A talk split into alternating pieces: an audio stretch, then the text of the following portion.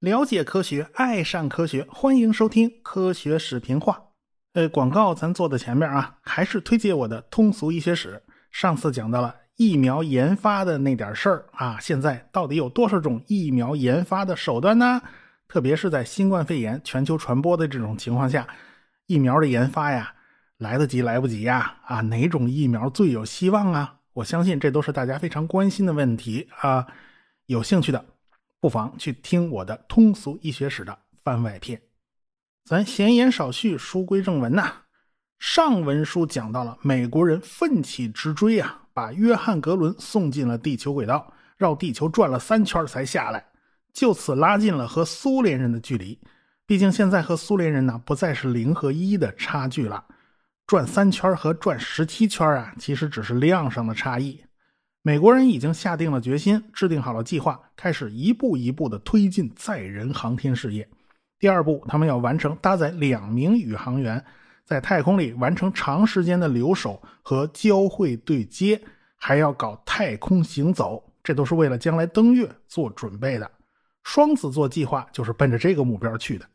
这苏联人呢，当然他就急眼了啊，特别是赫鲁晓夫同志，他就给科罗廖夫出了一个难题，那就是得咱得压倒美国人啊，千万就不能让他们超过。所以，科罗廖夫呢就不得不启动一个新的计划，代号叫“上升计划”。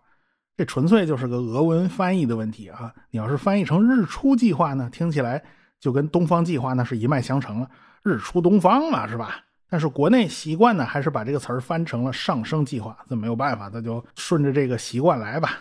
所以，科罗廖夫就领着设计局啊，加班加点要完成领导的政治任务啊。首先，东方号肯定不够用了，要设计新的飞船。新的飞船上升号当然还是在东方号的基础上做的改进，因此呢，外观是没有什么太大变化的，还是一个球形的飞船。塞进两个宇航员呢，已经很勉强了。那个球真的不大呀。关键是塞了两个宇航员，你就不能再用弹射降落了啊！你像加加林一样从飞船里头蹭一下弹出去，你弹出去了，旁边那个是脸都烧花了，这不行，这个。嗯，那就只能坐在飞船里，跟着飞船一起降落到地面上。那么这飞船就不能结结实实在地上蹲一下，这不行啊！这这宇航员受不了啊，得加缓冲火箭。所以苏联人呢就设计了一个推杆触发器啊，也就是在飞船屁股底下装一根一米长的杆子，需要的时候就伸出来。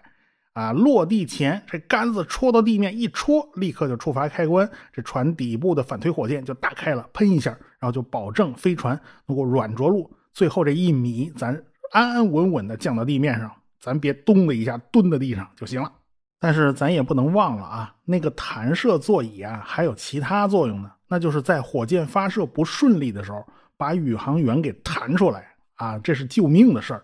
如果没有弹射座椅，那就必须加装一个逃逸塔，万一发生了危险，比如说这个火箭在发射台上要炸，在千钧一发之际，那么逃逸塔上的固体火箭发动机点火，把整个飞船一起拔出去，然后开降落伞落地。但是科罗廖夫来不及搞这些东西啊，火箭的推力也不够，带不了那么些零碎啊，它必须减轻重量嘛。所以这一次飞船没有任何逃生设备，这完全就是一锤子买卖。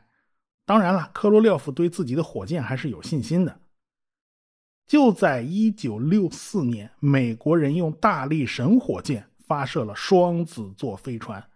这艘飞船呢是不载人的，甚至它连飞船都不回收。任务完成以后，这飞船就扔了，就随他去了。但是这次发射又把赫鲁晓夫同志吓了一跳，他下令一定要在十月革命节之前。一次把三个人送上太空，克罗廖夫心里头拔凉拔凉的。你怎么又加码啊？我说领导，哎，那没办法，领导布置的任务你就得完成啊。原本上升号飞船是坐两个人的，现在领导要求分三个，这怎么弄啊？这是。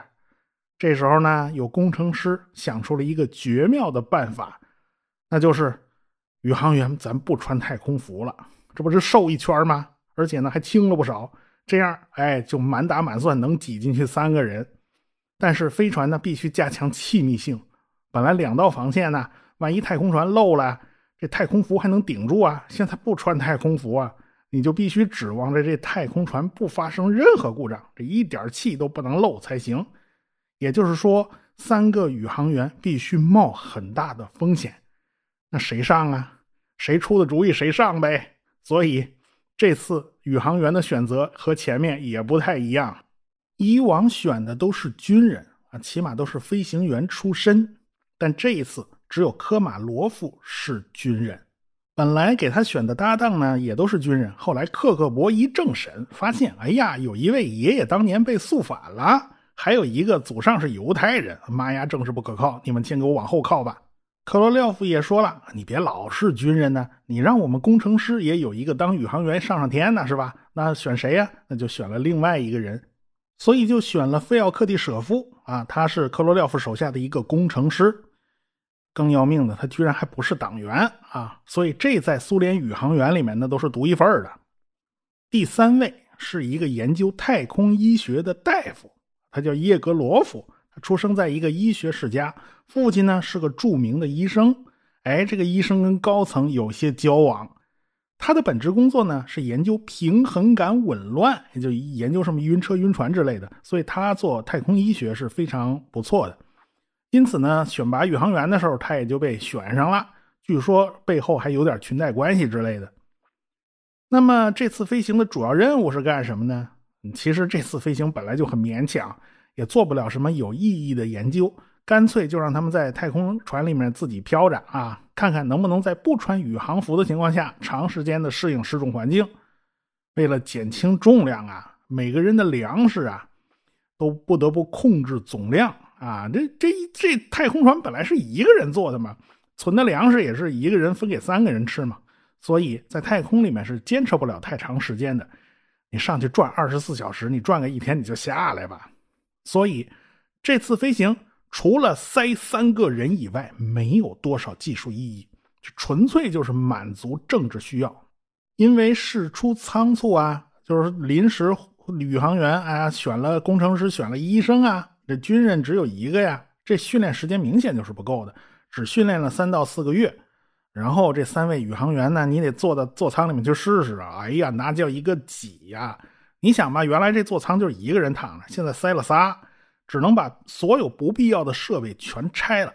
即便是这样，他也塞不下，只能横过来躺着。原来呢是一个人头朝西，现在是三个人头朝北啊！但是控制台可没跟着转九十度哦。结果这三个人要想操控飞船，必须把头歪九十度啊，才这就别提多别扭了。这就是因为上升号是一个因漏就减的任务，它为了发射而发射，为了争第一而争第一，这实际上已经耽误了科罗廖夫循序渐进的计划。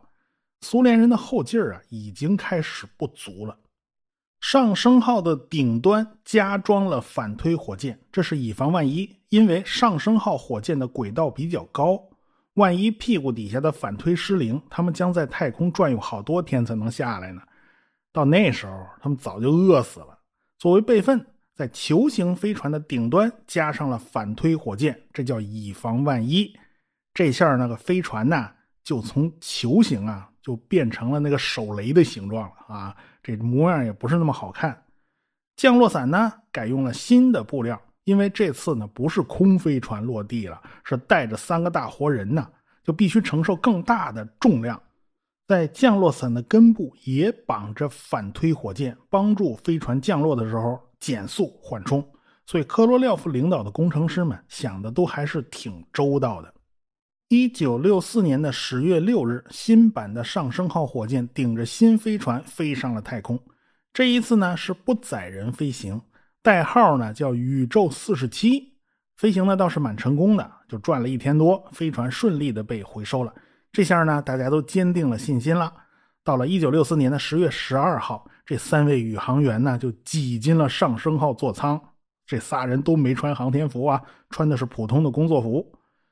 外边呢，工程师就把那座舱盖给封死了。这回你们又不用弹射了啊，咱就别留后路了。这是七点三十分，飞船顺利升空了。这次倒是非常顺利，飞船呢就进入了近地点一百七十七点五公里、远地点四百零八公里的一个椭圆轨道。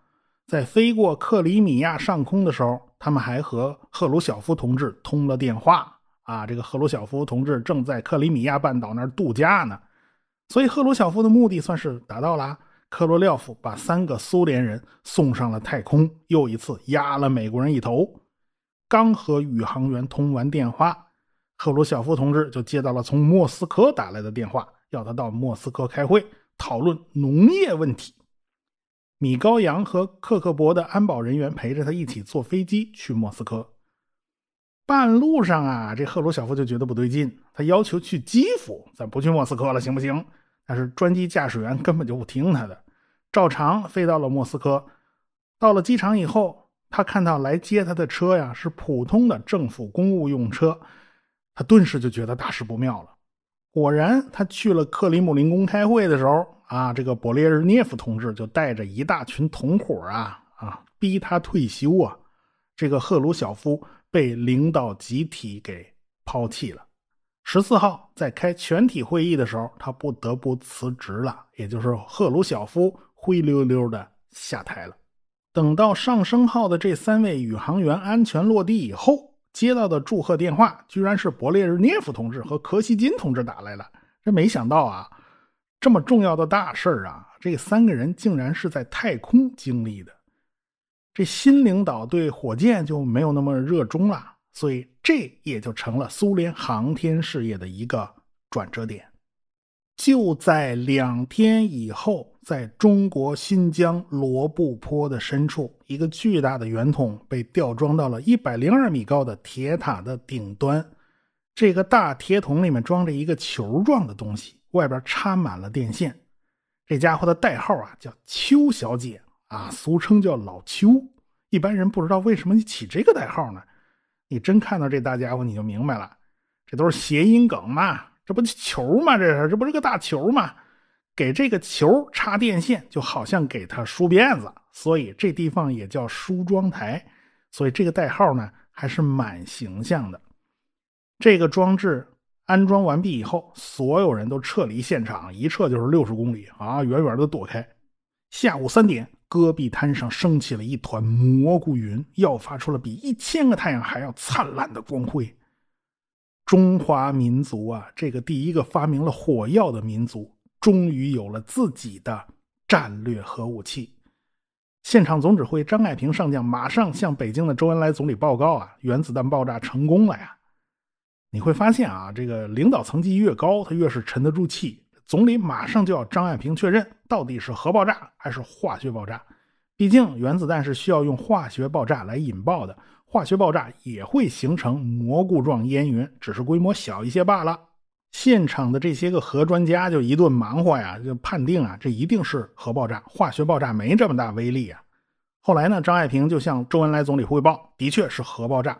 等汇报到毛主席那儿，毛主席那儿就要更详细的说明材料啊。他怕外国人不信呢。很快，这些核专家就写了详细的说明。这说明拿给内行人一看就明白，这肯定是如假包换的核爆炸。到了晚上，中央领导人去观看大型舞蹈史诗《东方红》，最后要接见演职员呐，这三千多人呢。这毛主席呢，这终于他憋不住了。你别看他表面上没显露出来啊，没什么表情，内心里头其实高兴坏了。他让周恩来总理向大家提前透露了原子弹爆炸成功的消息，现场啊立马就欢声雷动啊！周恩来还劝大家：“你们可以鼓掌，你们可以欢呼，就是别跳啊，别跺脚啊，不然这楼要塌。”这是夜里十一点，官方的新闻媒体对外发布了消息，这一下就把西方国家的媒体都吓了一跳。日本的地震台网其实已经测到了罗布泊发出的震波。但是因为当时太平洋里面有地震和地震波叠加以后，日本人就分不清楚到底哪个是哪个。但是呢，他们还是怀疑新疆是有核试验的。美国的媒体也报道了新疆有核试验。现在官方的新华社一通报，这下就实锤了嘛。美国呢是世界上第一个爆炸原子弹的国家，时间呢是一九四五年。苏联是一九四九年在谢米巴拉金斯克试验场爆炸了第一颗原子弹。曼哈顿工程呢，英国也是有参与的，他们对核武器也是有技术积累的。一九五二年，英国在澳大利亚外海的蒙特贝洛岛的一个泻湖里面引爆了自己的第一颗原子弹。这第一次核试验呢，它就是在水下进行的。一九六零年，法国是在阿尔及利亚的沙漠里面展开了蓝色跳鼠行动，爆炸了自己的第一颗原子弹。至此，联合国五大常任理事国啊，这已经有四个爆炸了核弹了。到了一九六四年，中国完成了首次核试验，这一桌算是全都凑齐了。法国媒体还那猜呢，中国爆炸原子弹这时间点很蹊跷啊，怎么早不报晚不报，非等赫鲁晓夫同志你下了台你就炸，这不是诚心要恶心一下赫鲁晓夫同志啊？哎，对呀，苏联人对中国爆炸原子弹又是作何感想呢？他们当初可是撤走了专家，留了一个烂摊子。所以呢，毛主席开玩笑说呀，要给赫鲁晓夫发一个一吨重的勋章嘛，都是赫鲁晓夫同志给逼出来的嘛。说实话，赫鲁晓夫顾不上这档子事儿了，那下台了嘛，他回家生闷气去了嘛。所以啊，苏联当时哪有空关心这些事儿啊？那政坛在那折腾，在折腾自己的内部事务，这外部的事儿呢，咱没空想。我倒觉得这勋章还是给勃列日涅夫吧，他是一勋章控。啊，这勋章多的衣服上都挂不下了。美国呢，高层其实早就心知肚明了，因为 CIA 它不是吃素的。这台湾人驾驶着 U 二啊，往大陆深处的核基地一趟一趟的飞，他也不是白飞的啊，这都是拿命换出来的情报。但是美国实在是没想到，这颗原子弹是铀弹，而不是布弹。一般来讲呢，搞布比搞铀啊容易一点要分离出大量的铀二三五啊，难度太大了。所以呢，假如这个国家要先解决有无的问题，走布这个技术路线是要容易一点的。苏联的第一颗原子弹就是布弹，英国也是布弹，法国也是布弹，唯独中国第一颗原子弹是用的铀弹。总之，美国人对我国的核武器的进展，他早有预见，因为他们的情报机构实在不是吃素的，只是在细节上呢，他拿捏不准啊。新闻界不太知道，但高层心里都明白。苏联呢，刚好在政坛动荡，他暂时顾不上，也没有什么激烈反应。当然啦，美国人还是要安抚一下亚洲的盟友啊，特别是老蒋嘛，是吧？美国人的理由也很简单呐，中国是有弹无枪啊，啊，他没有投远程投送工具嘛，而且原子弹要实用化、小型化以后啊，才才能用飞机或者用导弹扔出去啊，这也要花费很长很长时间呢。那中国有没有核弹投送武器呢？当然是有的呀，这就是东风二号导弹，西方给的代号是 CSS 一，C 代表中国，SS 就是表面。对表面其实也就是地面到地面的意思，就是地对地导弹嘛。东风一号呢，有不少是苏联专家的功劳啊，这整个就是苏联拿过来的套件嘛，所以不算数。从东风二号开始，这就是中国人自己挑大梁了。中国在导弹方面的掌门人，自然而然那就是从美国回来的钱学森。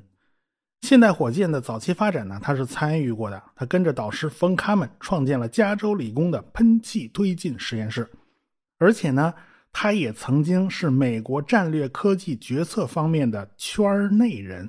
哪种技术有什么样的战略用途，他心里是有谱的。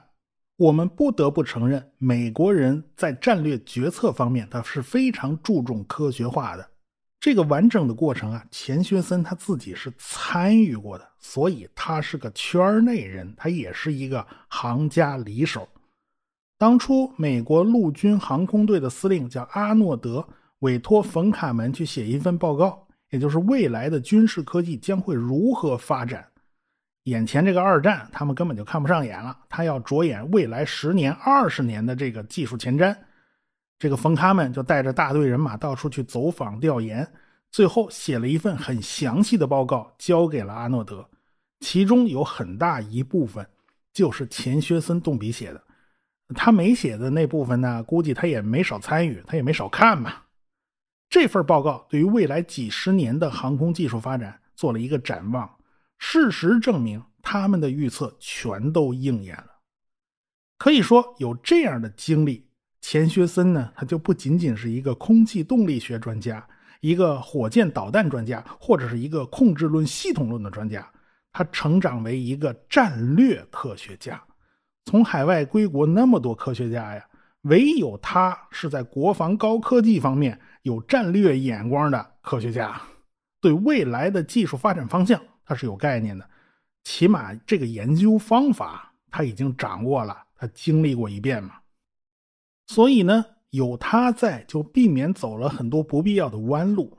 像莱特兄弟很早就研发出飞机了，我们自己的航空工业。就这个差的时间太长，离人家美苏两国差得太远了。但是导弹是新兴技术，这个差距就没有那么悬殊。而且钱学森也认为，中国先搞导弹比先搞飞机要划算，因为导弹是一次性的嘛，对技术的要求反而低。况且以当时的中国的技术，是不太可能造出远程轰炸机去轰炸美国的。但是你要造个导弹呢，却是可以突破美国人的防空网。所以呢，他很早就建议了啊，我们要发展导弹，而且他很早就建议中国搞卫星，因为人造卫星也是有着战略意义的，这就是战略眼光。实践证明他是对的。所以呀，钱学森对于中国来讲，他的作用可不是像冯布劳恩那样，或者是像科罗廖夫这样的总设计师的角色，不是的。钱学森的分量要更重，还要重得多。毕竟中国比较落后，工业基础比较差。如果没有一个明白人掌舵呀，像没头苍蝇一样乱撞，那么在国防科研上就不知道要走多少弯路了。要知道啊，抗战八年，原来的那一点民族工业呢，基本上都凋零殆尽了，因为沿海地区的厂子都往内地跑嘛。可是云南、四川哪有那么大市场啊？哪有资金和技术？最后很多厂子也就倒闭了，都维持不下来。所以，真到了解放前呢，我国的工业除了东北有一点像样的重工业，其他地方也就没剩下什么了，真就是一穷二白。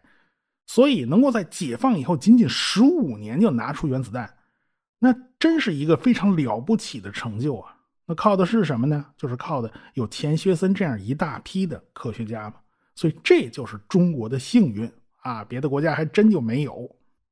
如果说东风一号还是苏联人帮忙，其实是苏联人当老师嘛，就是给中国学生布置作业嘛。到了东风二号呢，就不是布置作业的问题了，那是自己上了。那一波年轻人呢，也是初学乍练呢。东风一号既然成功了，那么在此基础上放大拉长，总不是太难吧？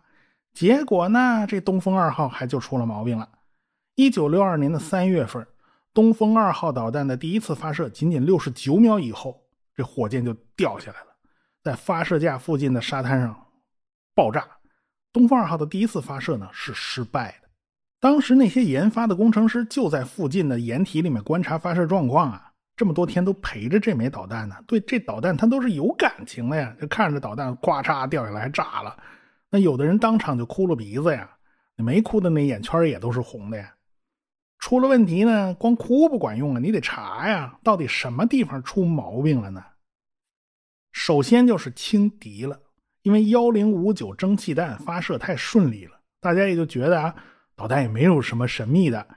结果到了自己研发东风二号的时候呢，就懈怠了，有点马虎。地面试验的时候刚好碰上过年，很多人年轻人呢就琢磨着回家探亲呢，这心思就不在这儿。结果呢？大家为东风二号准备了五台发动机，第一台、第二台试验失败了，但是第三台和第四台呢试验成功了。到第五台到底行不行？啊，前面其实是那个成功率是百分之五十，这百分之五十是最讨厌的啊！你这个往哪边算呢？结果技术人员想当然的就认为没问题，他没有进行最后的实验，结果装上了东风二号的就是这个带着缺陷的发动机。这个发动机的推力不足，而且燃烧也不太稳定，结果就要出事儿嘛。当然了，钱学森带领着大家又发现了一个大问题：这个导弹相对于东风一号是被拉长了一截的。这一拉长不要紧呢，这个扁担效应就变得比较显著了。那啥叫扁担效应呢？大家有机会在网上搜一些射箭比赛的慢镜头，你看看人家是怎么射的这一箭啊。你以为那个细长细长的箭射出去就是一根直线走吗？不是的，这个箭在空中是不断的扭动，实际上就是震动嘛，就像一个扁担挑水那样扭来扭去的，越细长就越容易扭动。所以这个东风二号在空中飞的时候，它也在扭动。这个震动模式和东风一号它就不一样，它不是一码事儿。这个因素被忽略了。这种剧烈的震动会导致导弹的控制系统出问题，它是有影响的。所以呢，要逐渐排除东风二号的技术隐患，这时间是不可能少花的呀。重新修改以后的东风二号导弹呢，经过了十七项大型地面试验和一百零五次发动机试车的考验，一直到了一九六四年夏天，这才准备就绪了。六月二十九号，东风二号的第二次发射获得成功，这种导弹的射程达到了一千三百公里。打不到美国，但是覆盖整个日本列岛，那肯定是足够用了。美国在日本的基地那是跑不了的哟。所以说，美国人说我们有弹无枪是不准确的，我们只是还没把子弹上膛罢了。我们下回再说。